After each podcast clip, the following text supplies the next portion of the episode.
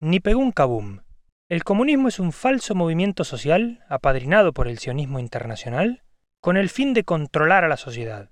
El nazismo es un movimiento social real, nacido para pelear contra el comunismo y contra quienes lo crearon e intentaron implantarlo en Europa.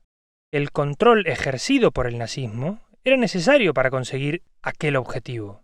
Una vez conseguido, el control terminaría y volvería el poder al pueblo, pero no lo dejaron terminar, incluso países capitalistas lucharon para que el comunismo no muriera.